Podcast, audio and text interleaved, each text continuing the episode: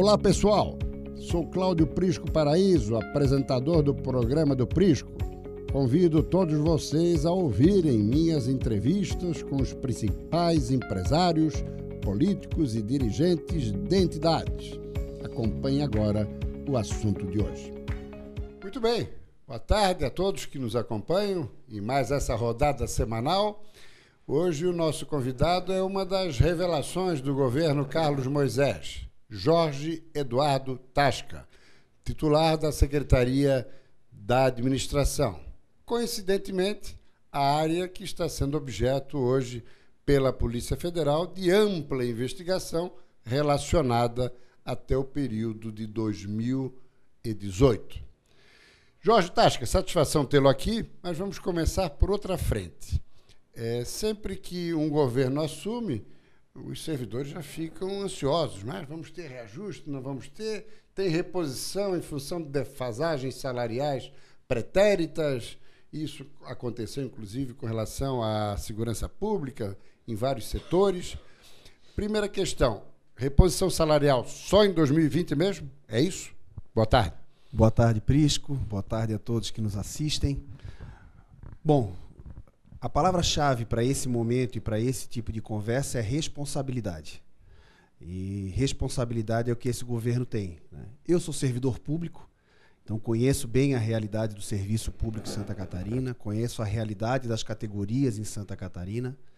Uh, o governo tem convicção de que determinadas categorias necessitam efetivamente de uma análise mais aproximada sobre a necessidade de recomposição e essas conversas já tiveram início, principalmente em duas grandes categorias, que são as categorias que estão há mais tempo sem nenhum tipo de recomposição salarial, como as categorias relacionadas à área de segurança pública e à saúde. São duas categorias que o governo do estado vem iniciou uma série de conversas para poder construir esse movimento, um movimento que consiga atender à necessidade de recomposição salarial do servidor e seu poder de compra e a com a responsabilidade de não comprometer as contas públicas e o grande ajuste fiscal que o governador Moisés está fazendo em Santa Catarina para permitir que o Estado volte a investir. Mas a ideia é fazer daí um, algo para todos os setores da administração pública ou fazer reposições e reajustes setorizados? Ah, em Santa Catarina, porque tem a data, data base que existe, sempre é maio, existe né? Existe a data base. Mas nós temos que tomar um pouco de cuidado, porque às vezes se eu trabalhar com reajuste linear, eu vou comprometer essa recomposição em categorias que ganham menos. Certo. Então, na verdade, esse olhar categoria a categoria, de acordo com a história de reajuste que ela vem tendo e o formato salarial dela, é mais adequado para que a gente possa atender de forma efetiva mais, ah, de forma mais efetiva o servidor ao mesmo tempo reduzindo o impacto financeiro. Porque muitas vezes, se eu estabeleço um reajuste linear, eu gero um impacto financeiro muito grande para o Estado e não necessariamente consigo recompor de forma adequada o salário, principalmente para aqueles que ganham menos. Exatamente, porque historicamente sempre foi dado um tratamento privilegiado, diferenciado, para a Secretaria da Fazenda, a Secretaria da Administração e Procuradoria Geral do Estado, atividades de meio. Quando, na verdade, na minha avaliação, o que, que precisariam atenção especial? Segurança, educação e saúde. Médico, enfermeiro, policial, professor. O governo do estado ele vai tratar de forma igualitária todas as carreiras. Nós temos convicção que todas elas no serviço público têm a sua relevância. É óbvio que o cidadão ele enxerga mais aquelas carreiras que são da atividade fim. Que são os serviços Isso, que chegam para a população, né? exatamente. né? Mas para que a atividade fim seja executada, existe uma série de carreiras que prestam Verdade. uma atividade de suporte e de sustentação que são fundamentais também para que a atividade fim possa conseguir entregar o serviço eh, de qualidade ao cidadão catarinense. Por isso, o olhar do governo, de forma igualitária entre as carreiras, analisando as características de cada uma delas, a composição salarial de cada uma delas, e essas conversas iniciam agora para que a gente possa, novamente, olhando a realidade financeira do Estado, poder construir um movimento responsável que atenda as categorias e, ao mesmo tempo, permita que o Estado possa continuar, continuar a crescer e investir em serviços para o cidadão. É até porque é o seguinte, né, é, o governo não pode funcionar para pagar salário de servidor público. Até porque servidores são 100, cento e tantos mil, e te, temos aí quase 7 milhões de habitantes que precisam de serviços na ponta. É, de infraestrutura e de melhor qualidade de atendimento de saúde, educação e tudo mais. Né? Exatamente. Então é esse equilíbrio que o governo tem que encontrar para poder, novamente, remunerar de forma adequada os seus servidores, que na ponta da linha são as pessoas que levam o serviço ao cidadão catarinense, mas garantir que o Estado seja leve o suficiente para que ele possa utilizar os recursos que ele arrecada e aplicar em obras que vão atender né, o cidadão de uma forma mais abrangente. Então, esse equilíbrio ele é fundamental, por isso que são assim, palavras-chave né, desse momento. Equilíbrio, responsabilidade, para que a gente possa encontrar a equação adequada e atender todos os cenários envolvidos nesse contexto. Muito bem. É, três áreas que, historicamente, também sempre se observou assim uma certa bonança, um certo descontrole, uma certa farra em contratos e tudo mais sempre foram saúde, principalmente o setor de compras, infraestrutura, transportes, questões relacionadas a obras, e especialmente Secretaria da Administração. Contratos superfaturados, contratos mal formulados, que sempre objetivavam favorecer é, os fornecedores em detrimento do próprio Estado. Como é que foi abrir a caixa preta da Secretaria da Administração? Bom, primeiro que é impressionante, né? A cada contrato que você mexe, a cada processo que você uh, entra com maior profundidade, eu tenho falado que a cada enxadada é uma minhoca, né? Que você encontra. Muita gordura, né? Para queimar, né? Muita gordura para queimar.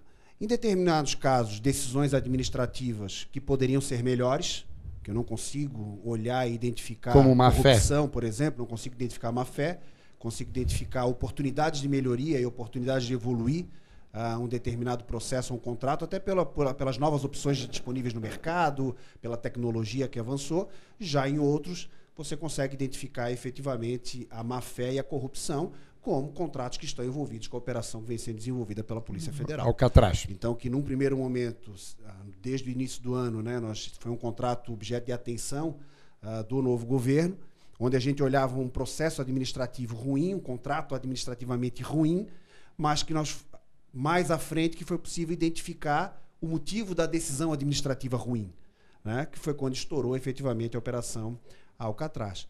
E aí, quem nos assiste, né, não sei se teve conhecimento e informação, nós rompemos o contrato uh, com, a empresa, cu, com a empresa cujos proprietários foram presos na operação Alcatraz. Nós rompemos o contrato com essa empresa de forma unilateral. Uh, fizemos uma nova contratação emergencial para garantir a prestação de serviço de telefonia, né? Claro. Só para imaginar a gravidade desse contrato e a importância dele, os telefones de emergência 190 da Polícia Militar estavam nesse contrato. Uhum. Então não poderia haver uma solução Evidente. de continuidade da prestação desse serviço. Então nós pagávamos em dezembro do ano passado 930 mil reais por mês para a prestação desse serviço de telefonia de voz sobre IP. Hoje. Assim que assumimos o governo, verificamos que o governo pagava por 35 mil pontos instalados e havia efetivamente instalado 23 mil. Nós reduzimos de 900 para em torno de 650, 700 mil já em janeiro. Né? E a empresa nos incomodando, porque não aceitava esse tipo de redução. E agora, com o rompimento de contrato e o novo contrato, 250 mil reais por mês. Ou seja, um quarto, um terço. Então, de 950 Ah, mil. não, menos. Menos de 950 mil, nós viemos para 250 mil reais nesse contrato. O que acaba demonstrando efetivamente que há um problema grave, né? Uma economia anual superior a 8 milhões. Exatamente. Então, assim, ó, e a gente começa a olhar outros contratos, por exemplo, né? Ah, nos contratos de terceirização de serviços, né? Contratos terceirizados, cuja modalidade de contratação era feita por concorrência, tá? que acabava inibindo a competitividade entre as empresas. Nós mudamos para o pregão presencial, nem foi o eletrônico, né? o movimento foi mais suave, foi o pregão presencial. Em quatro pregões presenciais, ou seja, quatro contratos, nós já obtivemos uma economia em 12 meses projetado para frente de 10 milhões de reais. Em quatro contratos. Representativo, 27, né? 27% de economia em média nessas novas licitações. Na concorrência, eu tinha uma participação média de duas empresas, três empresas por processo licitatório. Nesses processos, agora, nos quatro, uma média de 10 empresas competindo. Porque, na verdade, tinha cartel, né? Car- Cartas marcadas e tudo mais ou menos organizado previamente entre as empresas, né? Então, Prisco, assim, ó, outro contrato que nós fizemos agora recentemente, inclusive, foi objeto de um mandado de segurança pela empresa que, que presta atualmente o serviço e que ficou em segundo colocado nesse certame e que nós estamos discutindo no tribunal e acreditamos que o tribunal vai, vai nos dar o posicionamento favorável, nesse contrato que é de, de impressão das impressoras para atender o governo do Estado, apesar já de um volume menor por causa do governo sem papel, de um outro projeto que vem gerando, vem gerando economia para o governo, nós saímos de 1 milhão e 400 mês para 550 mil reais por mês. Está falando economia ano de 10 milhões e 600. Então, quando a gente vai somando, Prisco, é 10 milhões daqui, é 5 dali, é 8 de lá, é 10 daqui, permite que o quê? Que o governo faça nesse ano uma economia de em torno de 1,3 bilhões de reais. E aí nós somamos tanto o crescimento da receita, né, que também em Santa Catarina tem sido significativo, que mostra a pujança e o crescimento da economia catarinense e a qualidade do trabalho realizado na Secretaria de Estado da Fazenda, mas, por outro lado, também o controle da despesa. O gasto sério, o gasto correto. Então, nós entramos o ano com 2,5 bi de déficit, devemos fechar o ano na casa de 1 bilhão é, de déficit, o que nos dá um cenário de que, ao longo do ano de 2020, o governo vai conseguir equacionar para poder entrar 2021 já com as, as contas em dia. Muito bem, agora projetos que são considerados prioritários na área da Secretaria da Administração. Bom, nós temos trabalhado muito forte na questão da qualidade do gasto público. Né? Então, na verdade, todos esses processos de revisão de uhum. contratos, é, de qualificação do processo licitatório, um, um, processo interessante que a gente vai lançar final do ano agora, que é o Plano Anual de Compras. Ou seja, o Estado vai divulgar agora o que ele vai comprar ao longo de 2020, as principais compras, as grandes compras de tal forma a permitir que o pequeno empreendedor, que o microempresário possa se preparar de forma antecipada para poder concorrer nesse processo licitatório. E seguramente vai baratear para o Estado, né? Quanto mais competitividade, quanto mais participação Exato. nós temos nos certames, melhor preço, melhor a qualidade. Claro. Além de permitir que o pequeno possa participar, movimentando a economia de Santa Catarina. Porque o que nos assustou quando chegamos na Secretaria de Administração é que em torno de 53% das empresas que vendem para o Estado não são de Santa Catarina.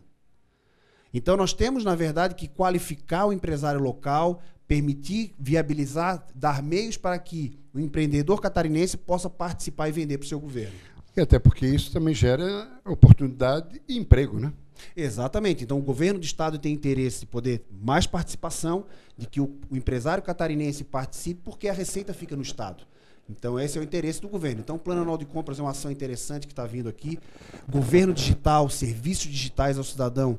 Nós temos o Detran como nosso carro-chefe ao longo do primeiro semestre, aqui com um conjunto de mudanças significativo que vai se aprofundar ao longo do final agora de 2019 início de 2020. E um trabalho intenso para que até o final do governo todos aqueles serviços digitais que possam ser entregues nesse formato ao cidadão serão. Então nós temos na Secretaria de Administração, além dessa área relacionada à melhoria do gasto público, nós estamos implantando agora um sistema de monitoramento de resultados de governo por meio de indicadores.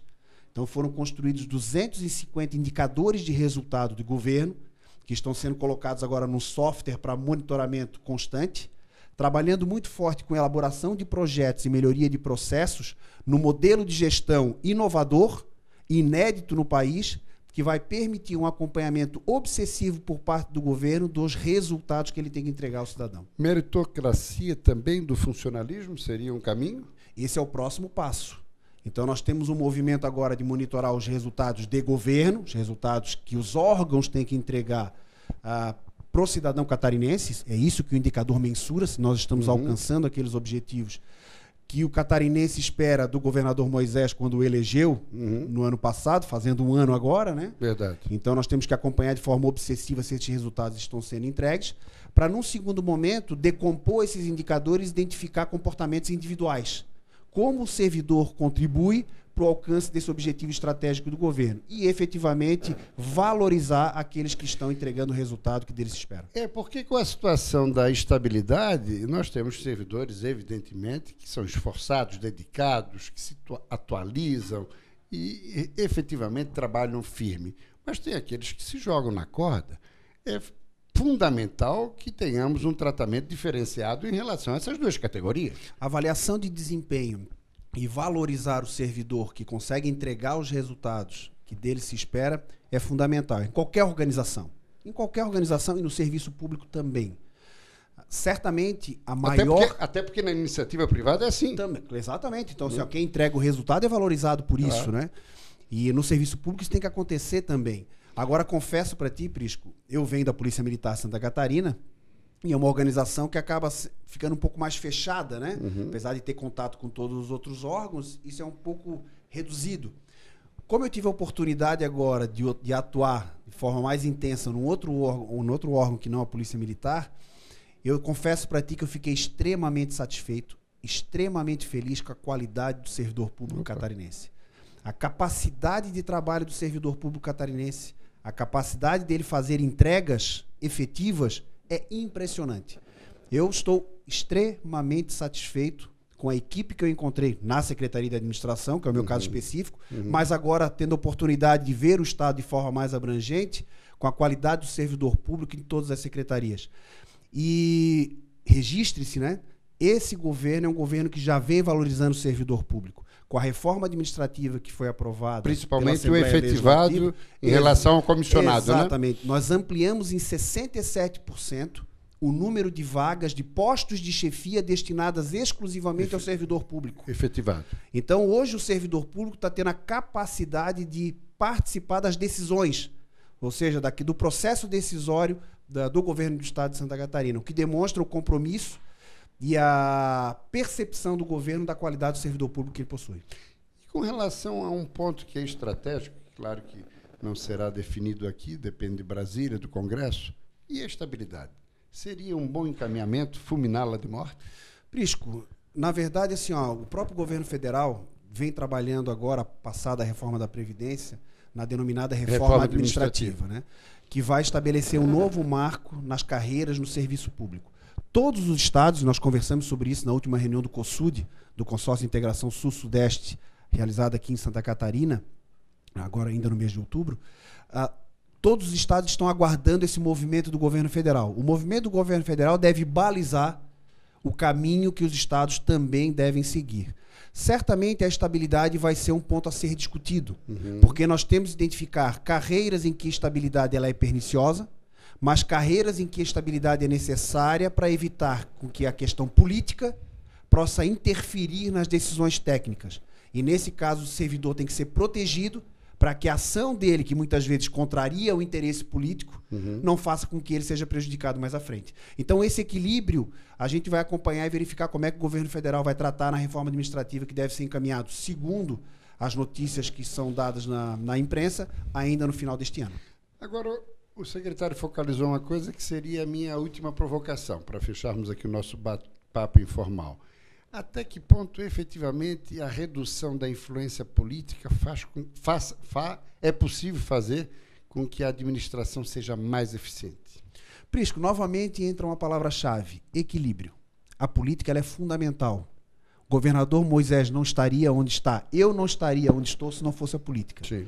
Não, não é a técnica que nos trouxe até aqui. É, mas nesse eu estou me referindo mais àquela politicagem partidária de preenchimento de Por isso o equilíbrio.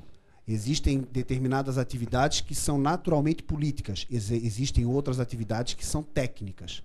Então a dimensão política é importante e tem que ser tratada na sua dimensão, e a questão técnica não pode haver o comprometimento da política. As duas coisas não acabam não se misturando. né? Então cada um tem a sua dimensão relevante, e quando a gente tira a questão política de aspectos que são eminentemente técnicos, permita que o, o governo consiga fazer entregas mais efetivas e mais baratas. É porque o- a atitude viciada e caduca da ação política, às vezes, acaba deturpando e adulterando o trabalho técnico feito com dedicação e com objetivo de entrega, como tem colocado o secretário. Né? Então, na medida que consegue segurar esse ímpeto eh, do político, isso de alguma maneira também segura um pouco a melhoria da qualidade da administração, né? Novamente, quando a gente consegue trabalhar essas duas dimensões nas, no contexto em que elas são necessárias e relevantes, nós conseguimos potencializar as entregas do governo. certo. Eu não posso trabalhar a dimensão política com um olhar eminentemente técnico, porque a dimensão É, política lógico. ela tem outro Cada um tem a contexto, sua característica, tem outras né? influências. e idem na dimensão técnica. Então, o equilíbrio entre essas duas permite que o governo faça entregas mais efetivas. Eu acho que estamos já no limite do nosso tempo, mas uma pergunta que não pode deixar de ser feita é a seguinte: o atual governo, o secretário da administração, o governador, tanto o governador quanto o secretário têm formação militar, e o militar sempre costuma ter uma conduta muito reta. Ajudar a Polícia Federal a, a desvendar essas situações que estão sendo trabalhadas pela Operação Alcatraz? Não, Prisco. Nós, eu pessoalmente, recebi a informação da Operação Alcatraz pela imprensa, pelas notícias na manhã daquele dia em que a operação foi, de foi deflagrada. Então, tomei conhecimento da operação naquele dia. A partir daí, efetivamente, nós recebemos algumas demandas da Polícia Federal acerca da apresentação de alguns documentos acerca do que estava sendo investigado e as portas do governo do estado e as portas da Secretaria de Administração estão escancaradas para contribuir com a investigação e a elucidação dos fatos, para que quem efetivamente cometeu o crime seja efetivamente responsabilizado. responsabilizado. Secretário Tasca, satisfação tê-lo aqui e sucesso na empreitada. Muito obrigado mais uma vez pela oportunidade, Prisco. Satisfação. Muito bem, e um informe. Na próxima quinta-feira, 13h45, não teremos aqui o nosso encontro semanal. Nos encontraremos na semana subsequente, também na quinta-feira, numa entrevista já confirmada com o empresário, o empresário Dimas, Daniel Dimas. Ok? Até lá, abraço. Chegamos ao fim de mais um programa do Prisco. Se vocês quiserem assistir o programa ao vivo, toda quinta-feira, às 13h45 no Facebook SCC SBT Online. Abraços e até a próxima.